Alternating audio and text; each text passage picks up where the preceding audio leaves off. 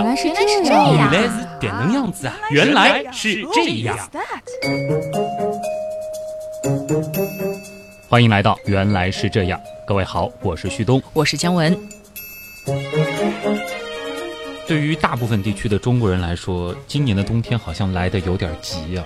猝不及防，它就有点冷了。那一波寒潮来了之后，忽然之间，朋友圈里北方的朋友开始晒下雪了，嗯，上海的朋友呢就开始晒我今天得穿棉毛裤了。我羽绒服都翻出来了，好吗？这次的冬天来的猝不及防，倒是让我想到了一个问题。因为姜文，你之前在北京其实生活过好几年，嗯，你觉得北京的冬天冷还是上海的冷？那必须是上海冷。特别有意思啊！上海你说挺南方的一个地方，但是给人的感觉倒是会更冷一些。两种冷不一样。就所谓的干冷和湿冷。嗯嗯，我们一直在提“冷”这个词儿。今天其实我们要和大家分享的这个关键词呢，也就是和冬天有关的这个“冷”字儿。其实我们刚才的那个关于北京冷还是上海冷的这个比较，倒不由得让我想到了另外一个有意思的问题，什么？那就是世界上最冷的地方到底在哪里？我不知道世界上最冷的地方在哪里，但是我去过中国，也不能算是最冷吧，但是应该也数一数二的地方，嗯就是鸡头啊，那个地方。东北那儿，对而且是最东面对，我去过鸡嘴那个地方，啊。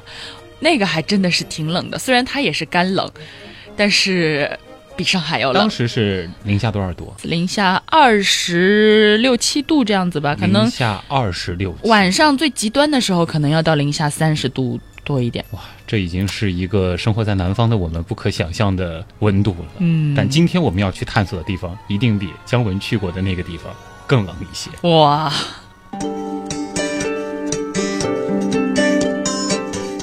世界上最冷的地方呢？这个名字让我想到了世界上最高的山。哎，我相信大家肯定跟我一样啊，也不会上当了。嗯，世界上最冷的地方在哪里？肯定是得定义一下什么是冷，甚至什么是世界。哎，姜文越来越机智了。那你觉得冷是什么呢？我觉得冷就是让人不舒服吧，反正就是会打哆嗦，然后浑身肌肉抖得特别累，然后想多穿点儿，又觉得怎么穿都不够，嗯想待在室内，然后想吃火锅，冰凉寒的近义词，热的反义词。哎呦，这说的已经非常的全面了啊！尤其是姜文最后提到的这个“热”的反义词。嗯哼，哎，其实你别看这短短五个字，却非常的重要，因为你表达了一个概念，那就是冷，它是相对于热的，没有热就没有冷，反过来没有冷也就没有热。那是好比最近的上海挺冷的，但是和东北或者说西伯利亚相比，还是小冷见大冷呀。哎，中国人提到冷，其实很容易想到的就是西伯利亚啊，嗯因为你要想一个地方比东北更冷一些，那通常大家会想到再北一点的西伯利亚。位于北极圈以南四百五十公里的俄罗斯城市叫雅库茨克呢，它堪称是世界上最冷的一座城市。它是真正的一个城市，而不是一个居民点或者说一个小村落啊。嗯，这座城市呢拥有二十七万左右的人口，这个占到整个西伯利亚地区总人口的四分之一，所以西伯利亚真的是地广人稀啊。那么在雅库茨克，从每年的十一月底，它的气温呢就进入到了零下二十五度到零下五十度的区间进行徘徊，一直呢会持续到来年的三月底。而在那里记录到的最低温度，比姜文曾经体会过的还要低，达到了零下六十四点四度。哇，零下六十四点四度，和这个温度比起来，冰箱的速冻室好像是个暖炉啊！是，这在那里生活是一种什么样的体验呀我？不知道那的人用不用冰箱，应该是不会用的，否则的话，从这个室外回室内可以直接到这个速冻室里去暖暖手，是吗？反正我在东北的时候，他们把肉冻一下，就直接拿到阳台上去冻一下比我们这儿的速冻室应该冻得更快。冻得可硬了。是。那么在雅库茨克那儿的冬天，人们呼出的气是可以听到立即变成冰渣的声音的。哇！然后鱼从河里捞上来之后呢，立刻就像石头一样硬了，直接速冻了嘛，对吧？钢铁呢会变得像冰一样脆而易折，而人的鞋底啊，如果是人造革的，嗯在户外呢十几分钟就会破裂，那脚基本上也就冻坏了、啊。我的天！据说在冬天啊，当地人呢会善意的提醒像我们这样的外来者，他就会说了，不要戴眼镜出门，别戴眼镜，为什么？因为在这种极寒低温当中，金属矿的眼镜呢会粘到你的脸颊上。当取下眼镜的时候，很可能就会连带着撕下一块肉。哦，听着就好痛啊！我的天哪！不过，估计真的到那种环境，即使肉撕下来，估计也冻得麻木了。嗯，这个雅库茨克是世界上最冷的城市，那么地球上最冷的地方在哪里呢？也是在这个西伯利亚吗？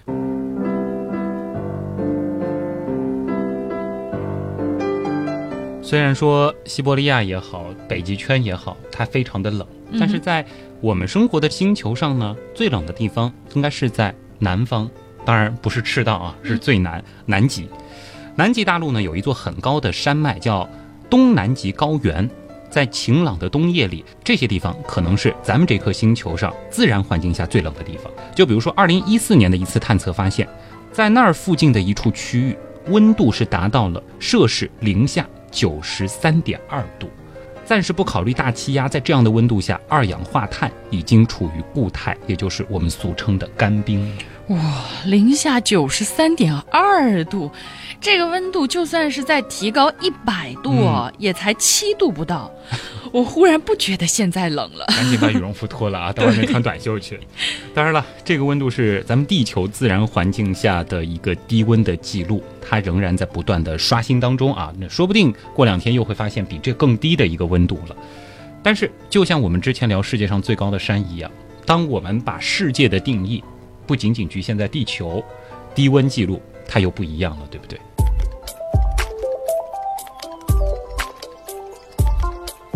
如果说我们要把寻找低温的视线放得更远一些，在我们生活的这个恒星系里，低温和极寒呢，其实也随处可见。我们说，在太阳系当中有一颗和地球环境非常非常像的星球，它不是火星，嗯，而是土星的一颗卫星，叫土卫六。它还有一个非常霸气的名字，就是泰坦星。哎，这怎么说呢？我还以为是火星呢。土卫六呢？它其实和火星不太一样啊。火星其实大家对于它的这个外貌比较熟悉，有稀薄的这个大气层，但是呢，相对来说还是比较干旱的，对吧？对。土卫六呢，它拥有浓密的云层，在那里会刮风，也会下雨，还有巨大的湖泊。那么神奇啊！可是这个土星不是说离太阳很远吗？那应该很冷啊。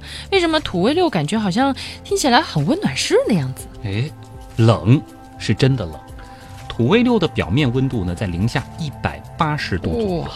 在这种温度下，除了极少一部分会升华之外，大部分的水肯定呢是始终保持着坚硬的固态。嗯，而构成土卫六大气系统和湖泊的这种液体呢，它其实并不是水，它主要呢是液态的甲烷和乙烷。也就是说，如果咱们的宇航员去到了雾气迷蒙的那儿。可能在一次暴风雨之后，看到地上会积了数十厘米深的甲烷雨水。哇，这是完全不同的世界啊！虽然比东南极高原还要冷上将近九十度，可竟然是一个如此潮湿的地方，很有意思啊！在低温的环境下，一样有可能呈现出我们地球上的那些温暖潮湿地区才有的景象。太阳系当中和地球最相像的这种风雨和构造过程，以及它。表面存在液体的甲烷和乙烷，其实也为科学家开了足够大的关于生命是否有可能存在于泰坦星，也就是土卫六的脑洞。这个呢，我们有机会再说啊。这个其实可能是我们东施效颦的一个内容，先卖个关子。那我们前面提到，土卫六的表面温度是在零下一百八十度左右，这真的是一个很低的温度。要知道，甲烷的熔点是零下一百八十二点五度。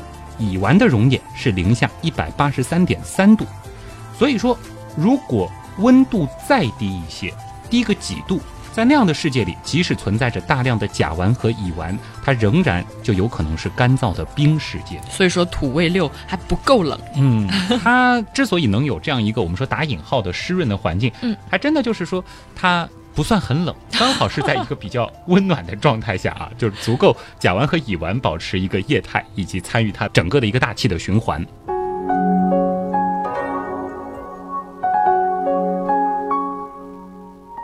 这里呢，我再考你一个小小的冷知识啊。刚才我们说土卫六是一颗卫星，那太阳系的八大行星里，你说谁最冷？这个肯定是离太阳最远的最冷呗。嗯水、金、地、火、木、土、天、海，所以就是海王星，对吗？啊，姜文的逻辑呢倒是一点没错。嗯，但很有意思的是啊，就是离太阳更近一些的天王星，反而要比海王星来得更冷。哦，海王星它虽然是离太阳最远的一颗大行星，在直径和体积上呢，都小于天王星，但是它的质量却大于天王星，大约呢是地球的十七倍。而它的好姐妹天王星质量呢，大约是地球的十四倍。所以我们可以理解为海王星要更结实一些。海王星的大气层是以氢和氦为主的，还有微量的甲烷。大气层当中的甲烷呢，也是使这颗行星呈现蓝色的原因之一。海王星它有着太阳系里最强烈的风暴，测量到的风速呢可以高达每小时两千一百千米，这是一个不可思议的风速啊！难以想象。那么，海王星它云顶的温度呢，大约是零下二百一十八度。哇，又刷新认知了。对。那么天王星呢？其实大气成分和海王星真的很像，所以大家通常喜欢把天王星和海王星归到一块儿去记忆、去想象。天王星的大气主要成分呢，也是氢和氦，那么它还含有较高比例的由水、氨、甲烷等结成的冰，同时呢，还有一些可以探测到的碳氢化合物。但是呢，它的大气层的最低温度呢，倒是要比海王星更低一些。海王星刚才说了是零下二百一十八度。它呢是零下二百二十四度。哎，我有一个小小的好奇啊，难道是因为说这个天王星比较虚胖，不如海王星结实，所以才更冷吗？其实这是一个很有意思的思考，而且这个问题呢，我自己也在寻找它的一个确切的答案啊。其实也期待着咱们听众里能有大神给我们更好的一个解释。如果有答案的话，其实也欢迎在我们节目的这个评论区里面留言啊。那么我听到一个说法呢，我觉得有一定的参考价值，就是说啊，天王星的大气呢，它最不保温，一点温室气体都没有。虽然说海王星比天王星要更远，但它呢似乎是有更多的温室气体，所以呢相对就比较暖和。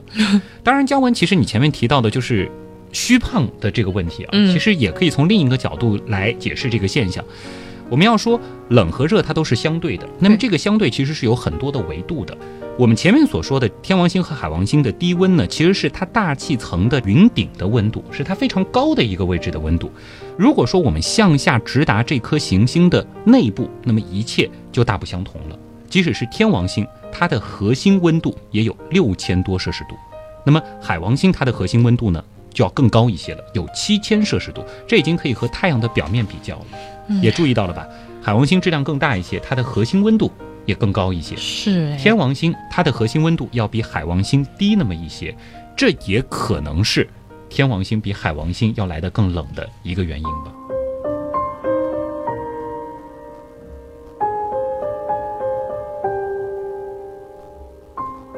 但是我还记得你好像说过，冥王星是不是也超级冷？的确。冥王星的表面温度可以低达零下二百二十摄氏度，这个呢，其实和天王星的云顶温度差不了几度啊。那也正是因为此，才有了冥王星地表的那些独特的体验。嗯，具体情况欢迎大家回听。住在冥王星是怎样的体验？话说，我们已知的太阳系的星球表面最冷的地方在哪里呢？这个其实又是一个很好玩的问题啊！大家想当然的可能会觉得是非常非常远的地方吧？呃，可能是冥王星之外的那些矮行星。但是呢，我们已知的太阳系里最寒冷的地方，倒并不是那些围绕柯伊伯带运行的遥远天体，而是距离咱们地球非常非常非常近的邻居——月球啊！之前，美国宇航局的新月球勘测轨道飞行器对月球南极永远位于阴影处的陨石坑里的温度进行过一次测量，结果呢，发现这些地方的温度竟然低于零下二百三十八摄氏度。我的个天哪，零下二百三十八度！快让我回到东南极高原或者是雅库茨克去暖和暖和吧。感觉这个相比于温暖的地球。低温应该是宇宙当中的一个常态吧？嗯，这个其实很有意思啊。刚才我们提到，即使在离太阳挺近的月球，嗯，它的那些永远照不到阳光的地方，在那个坑的深处，就会有那么低的温度。那其实我们也可以反过来去推测，在那些远离星光的地方，温度它应该是非常非常低的。嗯。从空间的角度来看，恒星的分布呢是非常稀疏的。我们以前也说过啊，而在广袤无垠的远离星星的星际空间里，极度的寒冷自然是普遍的存在。总的来说呢，太空里最冷的地方，就是太空它自己。怎么说啊？自从宇宙大爆炸以后的一百多亿年的时间里，太空呢已经逐渐逐渐成为了一个高寒的环境。它的平均温度是多少呢？零下二百七十点三度。而之所以会停留在这个温度，也是因为当时的那次宇宙大爆炸。为什么？因为贯穿整个宇宙的宇宙微波背景辐射是那次宇宙大爆炸的残余能量。虽然说它已经非常微弱了，但它依然有那么一丁点儿的温度。它的温度呢是二点七二五开氏温标，这个呢是我们之后会提的另外一个概念。当我们讨论更低温度的时候，大家应该习惯于用这个开氏温标的体系啊。那么换算成我们熟悉的摄氏度体系，它呢大约是零下二百七十摄氏度。真是不好意思，我一直比较弱智的以为宇宙大爆炸应该是很热很热的一个状态。炸完了之后，它就逐渐逐渐降温了啊，降到这么低。多一年之后，它就只剩那么点儿了，可怕。换句话说啊，如果我们能够去到一个距离所有的恒星都非常非常遥远的地方，但因为这个地方处在宇宙当中，而背景辐射它的这个能量无处不在，所以说呢，这个地方的温度。它可能也就是零下二百七十度左右。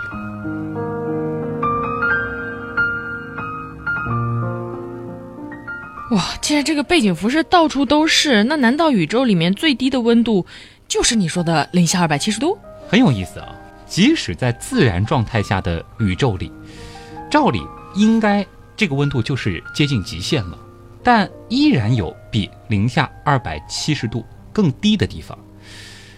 这个地方其实离我们也不算远啊，距离我们呢也就五千光年左右啊，真近啊！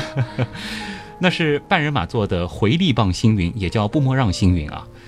这个星云呢，被我们发现的时间是在一九七九年，而科学家测到的它那里的温度呢，竟然只有零下二百七十二度。你要知道，这个温度它比绝对零度，也就是零下二百七十三点一五度，仅仅高出了一点一五度。这个相比宇宙的我们前面说的这个普遍的那种低温，已经要低了两度多了啊！这也是目前已知的唯一一个温度低于背景辐射的天体，可以说它是目前已知宇宙当中最冷的地方。以后要形容冷啊，一定要说哇塞，这里简直堪比回力棒星云了，比西伯利亚还冷什么的，简直是 out。话说科学家知道它为何如此寒冷的原因了吗？我不知道姜文，你有没有用过那种气弹式的奶油喷枪？呃，见过那种小气弹。如果说大家用过的话，会发现当气弹里的这个气放出来的时候啊，整个这个奶油喷枪的瓶子，它的这个温度会急剧下降，特别的凉。怎么说呢？它背后的原理就是说，当一个密封罐子中的液体被迫喷出的时候啊，罐子中的温度就会急剧降低。回力棒星云呢，它是一个气体和尘埃组成的。我们可以想象成是一个星际当中的云团，那这些气体和尘埃呢，其实是从一颗正在死亡的恒星当中，以大约每秒一百五十千米的速度喷溅出来的。具体也可以回听《太阳之死》啊，曾经也讲过类似的。那么这正是导致布莫让星云急剧变冷的一个原因。具体来说，就是星云急速膨胀，它需要能量。而周围呢没有任何的热源，它只能够消耗内能，所以呢它的内部温度就不断的下降，最终达到了这种十分接近绝对零度的状态。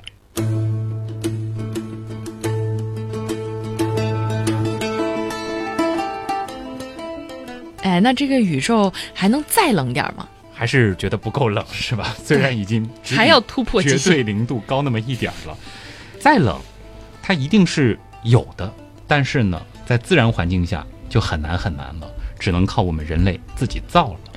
说起来，前面你一直在说这个绝对零度，那我们现在能够造出这样子的温度吗？怎么说呢？距离绝对零度，我们的探索可以说已经非常非常接近了。但是离真正的绝对零度呢，又离得很远很远很远，有点矛盾啊。嗯。但是我们要知道一个前提，重要的前提，那就是根据热力学第三定律，绝对零度它是不可达到的。话说，我其实最早听到这个词吧，还是《圣斗士星矢》里面的一个绝招，但是我一直就不太理解这到底是什么意思，凭什么就不能有比它更低的温度呢？哎，我们一直觉得热，再多给它点能量，它会变得更热；对，冷，感觉好像总有更冷。嗯，但是为什么一直降温、降温降到最后，却有一个绝对零度这样的存在呢？我们前面一直说冷和热是相对的，高温呢也是相对于低温的，但是温度下降却有一条永远无法逾越的底线，我们只能无限逼近，却无法突破，那就是这个远离我们日常经验的温度——绝对零度。可以说，绝对零度它是凉爽的极致，一个理想的、无法到达的完美的冻结状态。但虽然如此啊，自从十九世纪中叶这个概念首次提出以来，很多人其实终其一生都在追求着，只为向它再迈进一步。而我们要真正的去理解绝对零度，我们还得要回顾一下，其实在中学时候就已经学习过的关于冷和热深层次的物理道理。该不会是要高能预警了吧？中学阶段的内容，大家应该都能听懂啊。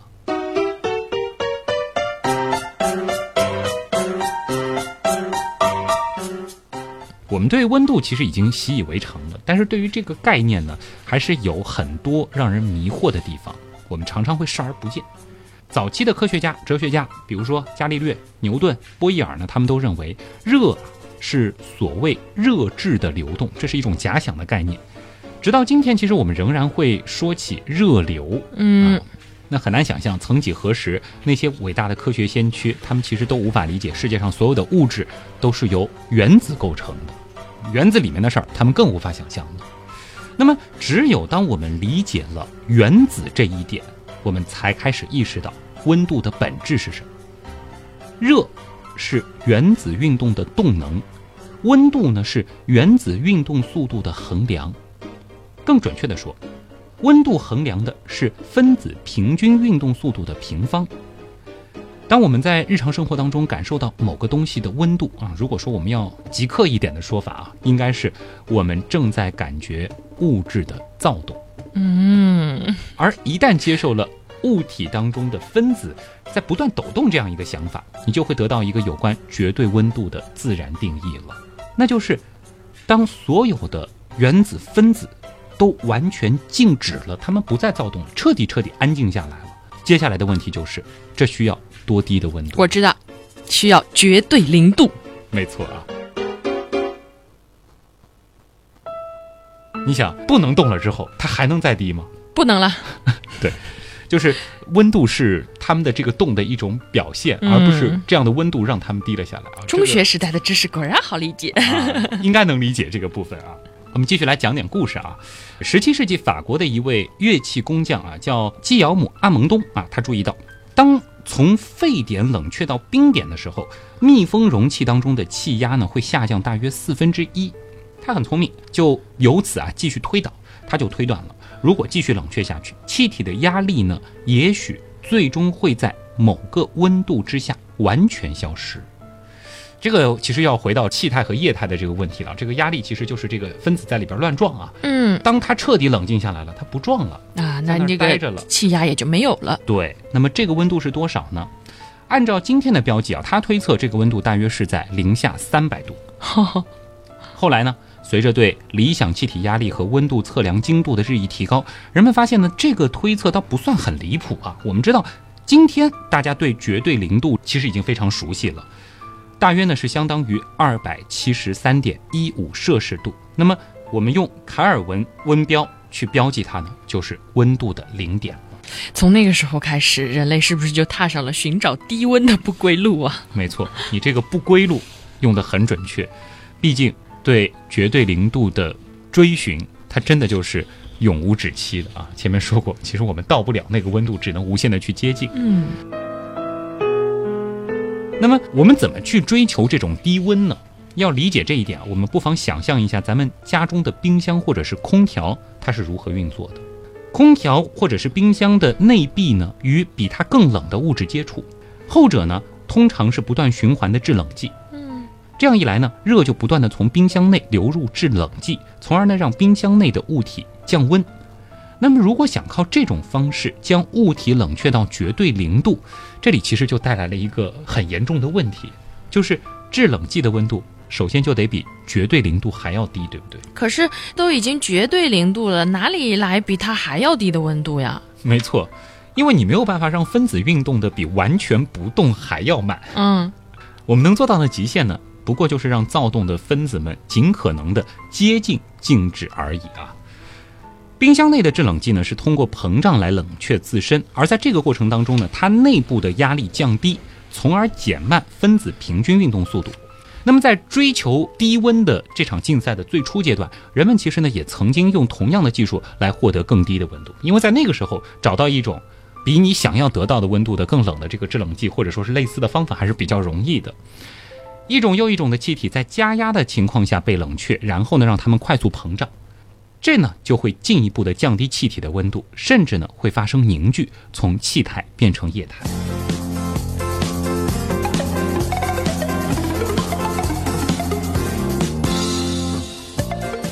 十九世纪七十年代末，法国人路易斯·保罗·卡耶泰，他用各种气体相继膨胀冷却的方法，在零下一百八十三度得到了液态的氧，接着呢又在零下一百九十六度得到了液态的氮。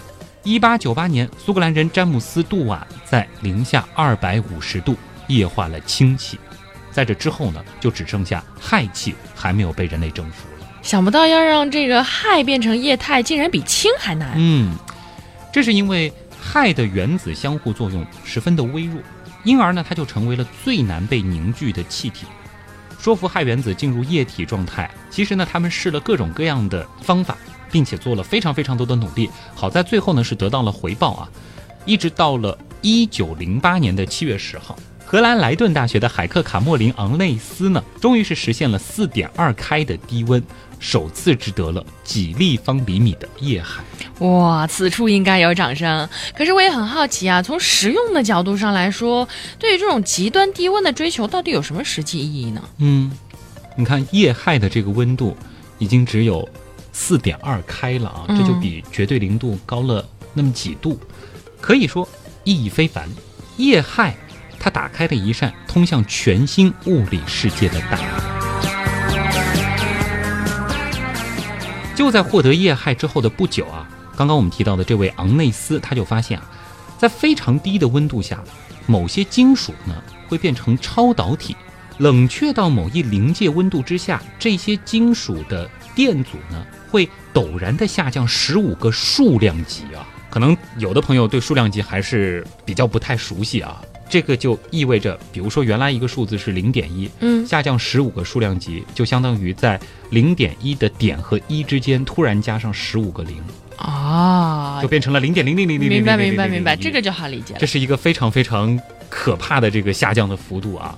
可以说，在这种状态下。某些金属的电阻呢，它就几乎和零没有什么区别了，非常接近于零。当时的诺贝尔奖委员会呢，其实没有花太久就认识到了昂内斯工作的重要性，在一九一三年就授予他诺贝尔物理学奖。其实现如今啊，核磁共振成像仪的磁铁里就有它的存在，大型强子对撞机巨大的电磁铁当中也有它的身影。也正是借助了超导现象的威力，才能够产生强大的磁场，将质子束约束在那些环形轨道当中。所以说，一旦到了这种极端的低温，神奇的事情就会发生了哦。没错，其实最让人神奇的低温现象呢，可能还不是超导，而是在首次液化氦气的那天，发生在昂内斯眼前的一幕。嗯，什么？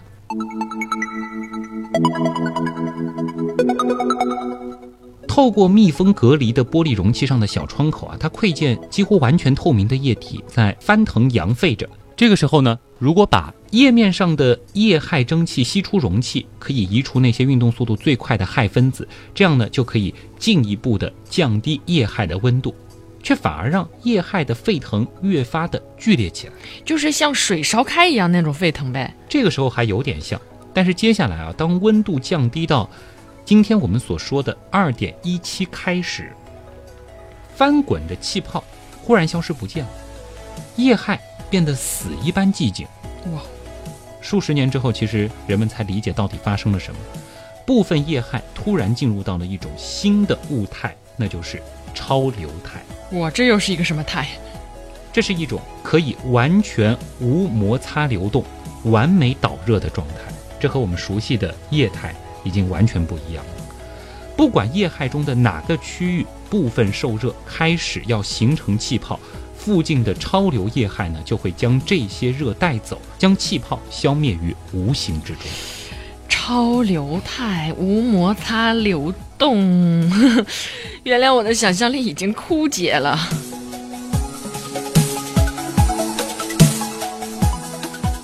那更为惊人的发现其实接踵而至啊！氦原子核通常包含两个质子和两个中子，因此呢，最常见的氦原子是氦四，而比它罕见数千倍的还有一种氦的同位素，那就是著名的氦三。氦三呢只有一个中子，这些更轻一些的氦三原子呢会在三点二开的时候凝聚，比氦四的四点二开要低，而且呢液化之后啊。它们的行为也完全不同，比如说，氦三的粘滞性非但没有减弱，反而变得更强了。什么？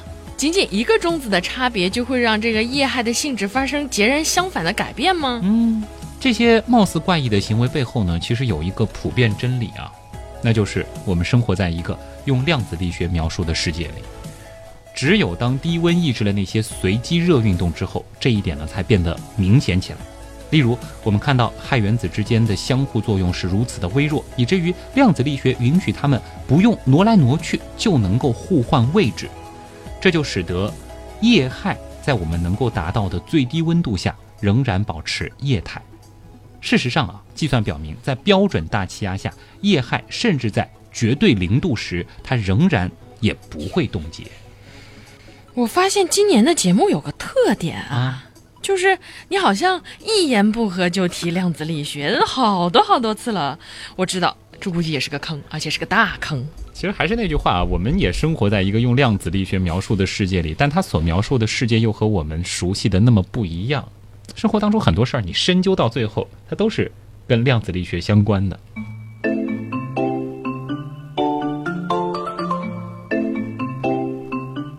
所以，我们回到今天的主题，嗯。了解量子现象，它其实也正是促使人们不断去挑战绝对零度的动机之一。我们前面提到，氦三和氦四在液态下的不同性质，其实呢，恰恰成为了我们继续下探的一个平台。这个时候的温度其实已经很低了啊，只有几个开而已。在一种名为超冷冰箱的仪器当中，氦四的超流态会让液态氦三表现得像气体一样。能够在充满氦四的所谓的真空当中气化，同时呢，将整个装置继续向下冷却到零点零零一开，这也就是一毫开尔文。那么在这样的温度下，氦三自己也终于进入到了超流态。但是呢，它又带有磁性。我注意到，从这个时候开始啊，对于低温的追求已经不是说下降几度了，而是下降到小数点后的多少位个开。没错啊，我们只能通过各种各样的方法，无限的去接近绝对零度这个绝对坚硬的温度地板。如果冷却到零点零零一开，它算是十分困难的。那么继续向下冷却，也就是说，在这个小数点之后多加几个零，嗯，则需要百倍的艰辛了。因为所有物质的导热率都随着温度下降而急剧降低。其实，在冰箱里的那种冷却方式，就是冰箱它比较冷，它和冰箱里的那些热热的东西做一个热的交换，嗯，热就导到了它那儿去。被交换的我们的食物就会变得冷，这是一个最基础的道理。但是到了接近绝对零度的时候呢，这些情况它就不那么容易发生了。这就意味着，要想从某处将热量向外传导，它需要更长的时间。同时呢，物质的比热，也就是变化单位温度所吸收或释放的热量，随温度降低而变得极其微小，以至于任何想要研究某个物体的实验技巧。都会将该物体加热啊，反而加热。研究它的一切手段都会去加热它。哦，好苦啊！我们假设啊，一只蝴蝶从十厘米高处飘落下来，停在一块一厘米见方、温度为零点零零一开的铜块上，那么仅仅是这样子的一个轻轻的撞击，它产生的能量就足以让这个铜块的温度上升一百倍。哇，在接近绝对零度的世界里，一切变得好不一样啊！你知道吗？我这听着听着就觉得有点像黑洞那期给人的感觉一样，也是一个物质世界的极限。嗯，其实到了那个都到不了边缘的时候，你会发现，一我们到不了，嗯另外就是越离它近，我们会用这种几何级数的这种方式来进行下降，然后越接近的时候就会变得越诡异。嗯，那么我们怎么样去操作？怎么样去让它降温呢？科学家们其实还想到了一些方法，能够继续去追求那个低温。对于只包含十亿个左右原子的气体团呢，我们就可以采取逐个原子冷却的方法，一个个让它冷下来，啊、这这这这得重复多少次啊？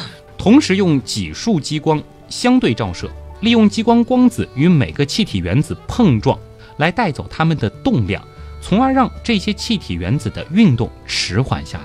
记住，其实我们前面就提到温度和原子分子动量之间的这个关系。嗯，动得越慢越冷。对，那么这里用到的方法呢，仍然是用一种物体带走另一种物体的热量，只不过现在我们使用的制冷剂变得更为复杂。那么利用这种激光冷却的方法，我们能够让原子的运动速度从一毫开尔文时的每秒一米降低到每秒一毫米。这个时候对应的温度呢，就是一纳开尔文了。一纳是什么意思啊？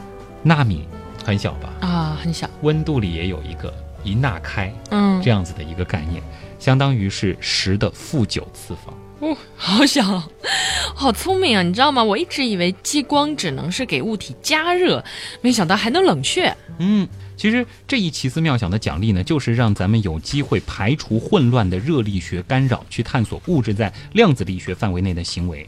比如说，我们知道超导本质上呢是一种量子现象，通过制造出一些可控性更好的量子系统，我们就可以用一团超冷原子来模拟此类现象，用激光脉冲来探测和改变原子的相互作用。你说到这里，我发现今天的节目是真冷啊，真高冷，感受到冷了啊！太冷了。后面还有更冷的。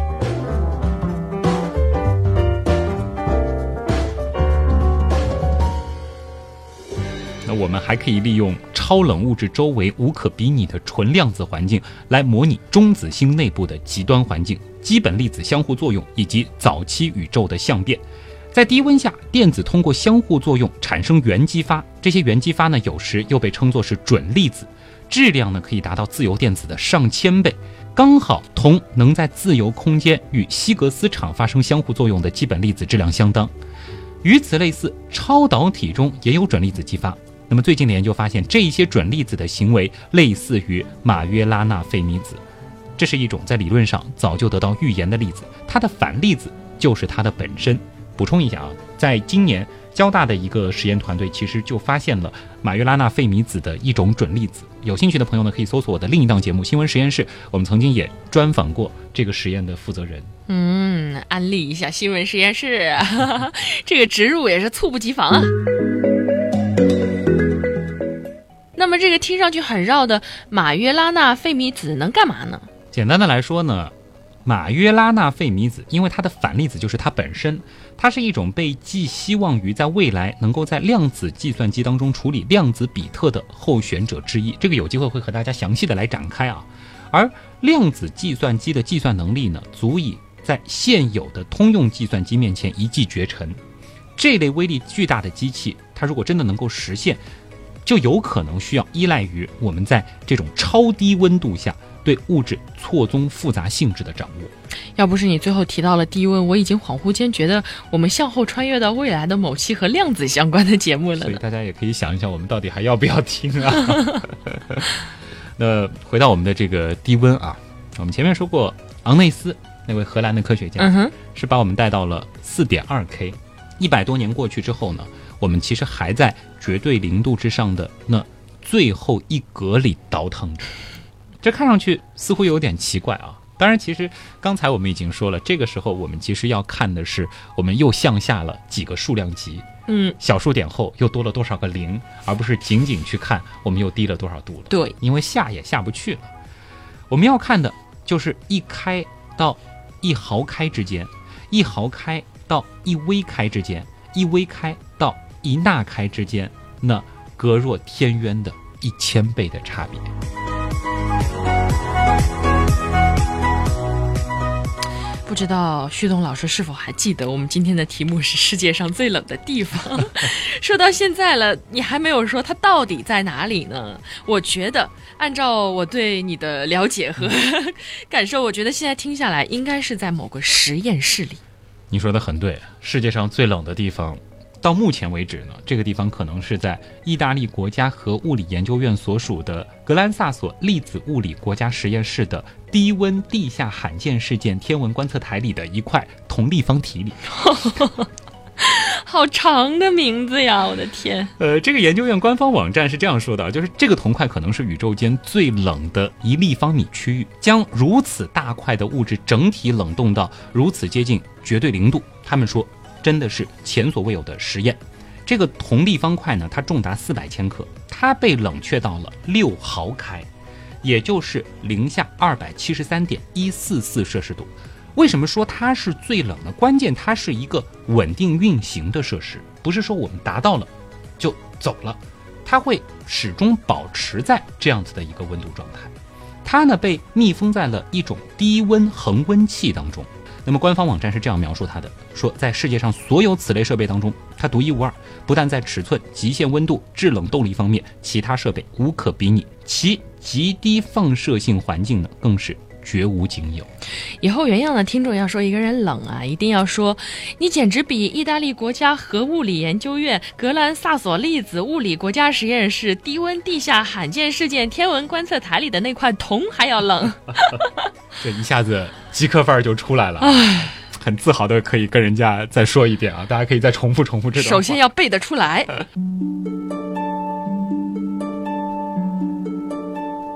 顺便说一下啊，到目前为止，人类在地球上制造出的最低温度记录呢，不是那块铜啊。嗯，刚刚我们说那块铜其实它是六毫开，虽然很低，但我们其实制造过比这个更低的温度。这个记录呢，应该是零点五纳开啊。我们前面其实说过了，一开尔文呢，它是等于十亿纳开。这个呢是国际科学团队在二零零三年的时候用色原子实验波色爱因斯坦凝聚态过程当中获得的。当然，这个存在的时间呢是非常短暂的，很快就比这个温度要高不少了啊。到最后呢，还是想说一点，从科学的角度来看，追求这种低温它有怎样的意义？冷却过程的每一个阶段呢，其实都像是在降低一间屋子里的背景噪音。它呢，可以让我们更加清楚地去聆听自然的低声歌唱。继续冷却下去，我们就得以在更微细的层次上去刺探原子间的作用。即使到了一纳开，其实下面仍然有巨大的冷却空间，一千倍、一千倍的缩小。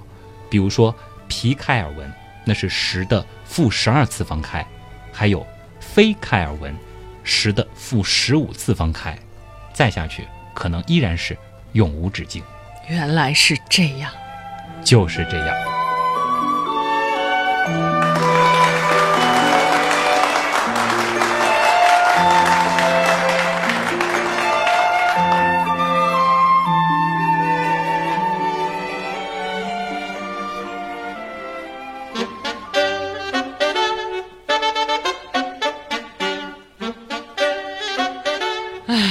来觉得做财经节目已经挺难了，没想到啊，最难的，我觉得 我现在都不敢说醉了。我觉得你这种科学节目比那难多了，我听的你知道吗？完全两眼一抹黑。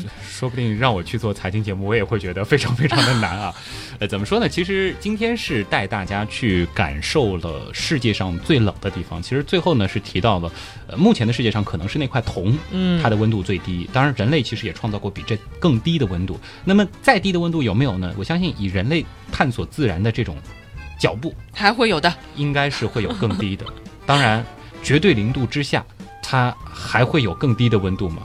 这个是民科讨论的范畴啊，这民间科学家不在我们原来是这样讨论里啊，大家也不要去脑洞大开了，它其实就是一条底线。嗯，在我们所知的这个宇宙当中，在科学的框架里，这个温度是不能被突破的。嗯。那么我们追求低温，其实整个后半段说了非常非常多的一些专业名词什么的，说白了就是说我们追求低温可以帮助科学家们更好的排除一些其他的干扰，去探索这个物质世界的一些特别微观的真相吧。聆听大自然的歌声。呃，说起来，其实这一期节目本来想起的名字叫《冷的知识》，嗯，结果呢？光是这么小的一个问题，世界上最冷的地方，没想到就足足录了四十多分钟的正片。这个其实也是让我完全没有想到的。嗯，但后来会发现，世界上最冷的地方，我们这样子的一次探索，其实还挺原样的啊。经历了地理的，经历了天文的，最后又跑到了物理里。没想到最冷的地方是一个实验室里的，是一块铜。大家现在应该记住了啊。那么，既然我本来给这期节目起的名字叫。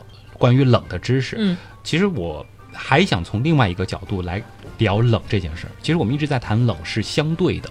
我们之所以会觉得上海比北京的冬天可能更冷一些，那是因为我们人的感受。嗯哼，那我们为什么会感觉到冷？这种冷对于我们人来说又意味着什么？再举个例子，薄荷糖或者说是清凉油，它给我们带来的这种凉凉的感觉，它和冷又有什么样的区别？你这是下集预告吗？这就是下局。这期节目实在太长了，所以这一半部分的思考呢，我们将会留在下周和大家继续分享。我感觉冷真的是一个很大的坑哎，一挖可以挖到年底。哎，我们要挖冷挖到年底吗？那放心，每一期其实它的内容都不一样啊，角度也会很不一样。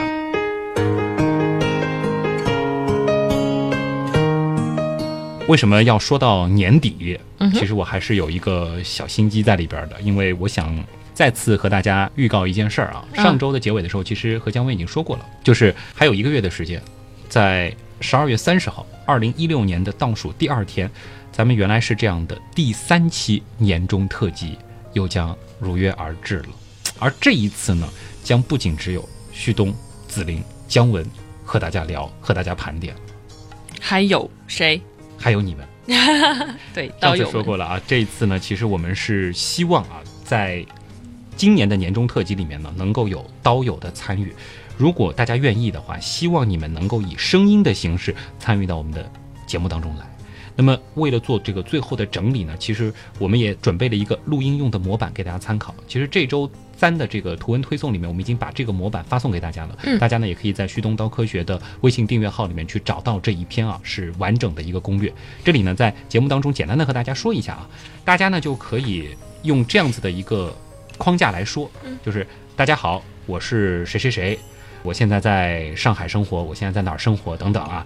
那么我是一个什么样的基本情况？你比如说我的这个年龄啊、职业啊、包括学历啊等等，这个类似于极客秀我们开头的那种设置。那如果说有朋友是元阳刀友会的成员，那也可以说一下你在群里叫什么名字，或者你在群里是不是比如说黑洞啊、脉冲星啊都可以啊。就是总之先做一个自我介绍。对。然后呢，就是一系列的问题了。其实这个也是我估计姜文你也会很想了解吧？就是说，听众朋友第一次听到原样是怎样的一个情景？旭东打电话让我听的，这个是你 对。那其他人是一个什么样的情景呢？另外就是我们要知道的是，二零一六年你最喜欢的一期节目是什么？嗯，二零一六年是从这个九十四期开始是吧？我们为什么会老去？没错。那还有我们想知道的是，你在节目里听到的。你觉得最原来是这样的知识点，哎，姜文，你有印象吗？你今年你觉得最原来是这样的是什么？我是谁？我是谁？这其实后面就有，就是说，我认为最精彩的段落是什么？这也是我们想知道的。当然还有。我觉得最搞笑的段落是什么？原来是这样。其实有的人说是一个科普版的相声，比如说姜文是一个捧哏的，对吧？这个我觉得还真有点像。对，那么这个最搞笑的段落是什么呢？这其实有也是我们节目的一个特色啊。另外就是我们节目和很多音频节目有个很大的不同，就是我们有结尾彩蛋。嗯，在音乐之后往往会有一些突如其来的东西啊。你觉得印象最深的结尾彩蛋是什么？当然都希望你在说的同时再简述一下你为什么喜欢啊。那当然。还有一些你想说的，比如说对节目的愿景啊，对我们的祝福啊，包括对自己的期许，总之你想说啥都可以。嗯，所以还有什么对旭东的表白啊什么之类的哈。反正我会认真听。那么最后呢，就别忘了啊，我们上次其实也提过了，就是用普通话和你的家乡话各说一句。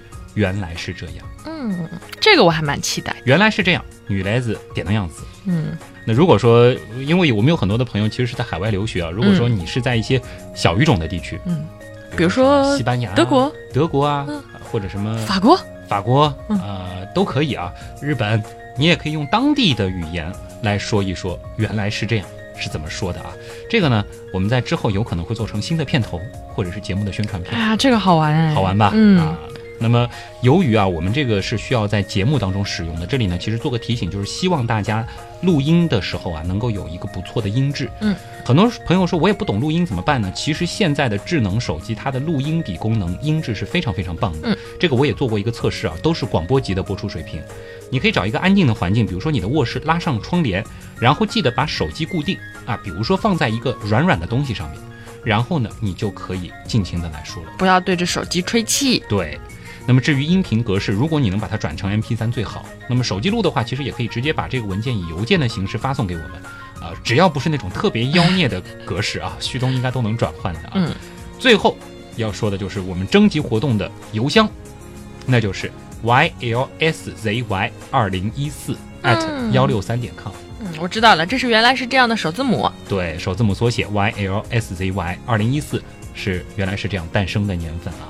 哇，二零一四、二零一五、二零一六，马上就二零一七了，是哦，好快啊！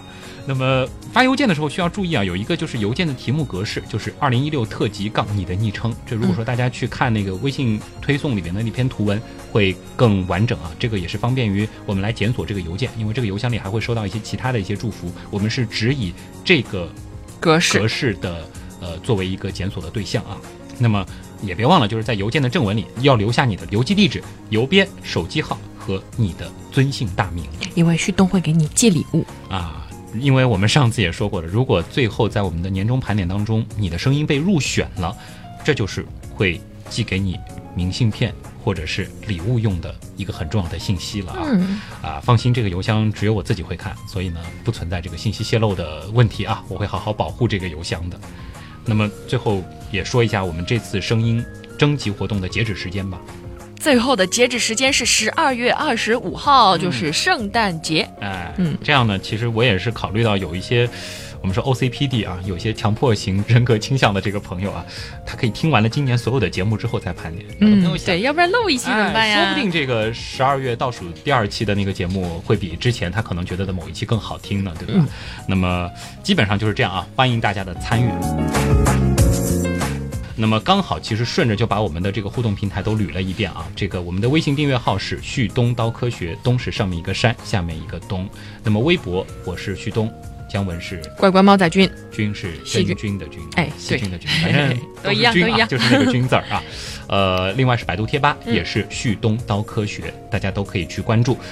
最后是我们的 QQ 群，因为上周说满了是吗？啊，对，满了。上周说织女还有一百多个坑。结果说完不到一天吧，还是两天，噌就满了，然后就新开放了一个群，比零。对我已经在你的微博上看到了广告啊，这个广告，我觉得还是跟大家读一遍吧，我觉得还挺有意思的。其实我是给他设定了一个背景故事啊，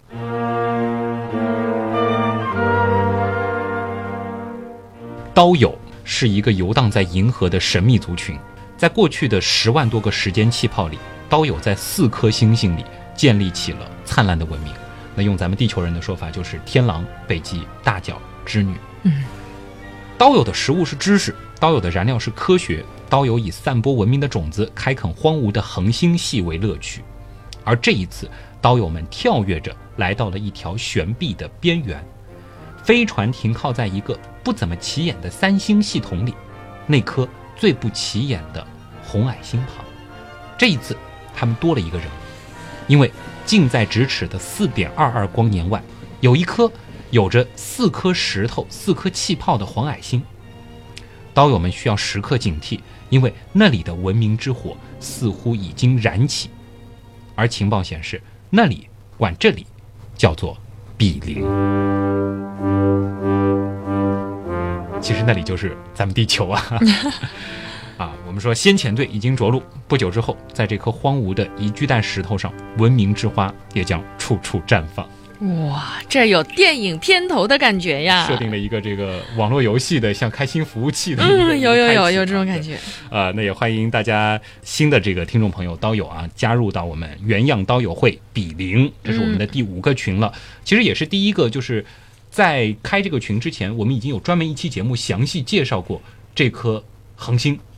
那就是住在红矮星是怎样的一种体验啊？是哎，这是蛮特别的一个，所以加入这个群应该还蛮有感觉的吧？蛮有感觉的，背景知识你了解的很清楚啊。呃，头像呢是呃正红色啊，也是我们原来是这样的那只长颈鹿啊。那么 QQ 号是四四六七七幺七零九。其实搜原样刀友会比邻也可以搜到，应该也能搜到。现在也是一个活跃度比较高的群了，才一个星期的时间又两百多人了。反正原样每次开新群涨起来真的是有些不知所措啊！不管怎么样，都欢迎大家来。好了，今天的节目真的就是这样了。嗯，再聊下去又超一个小时了。我是旭东，我是姜文，咱们下周再见。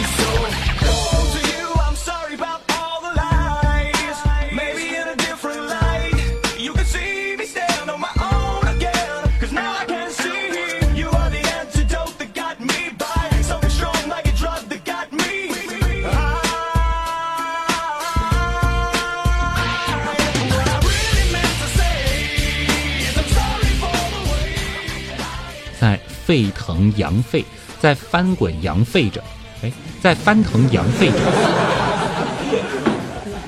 但是我记得你还说过啊，说这个冥王星是不是也超级了？嗯，冥王星，哎，是啊。荷兰莱顿大学的海克卡卫林卡莫林，海克卡莫林昂内。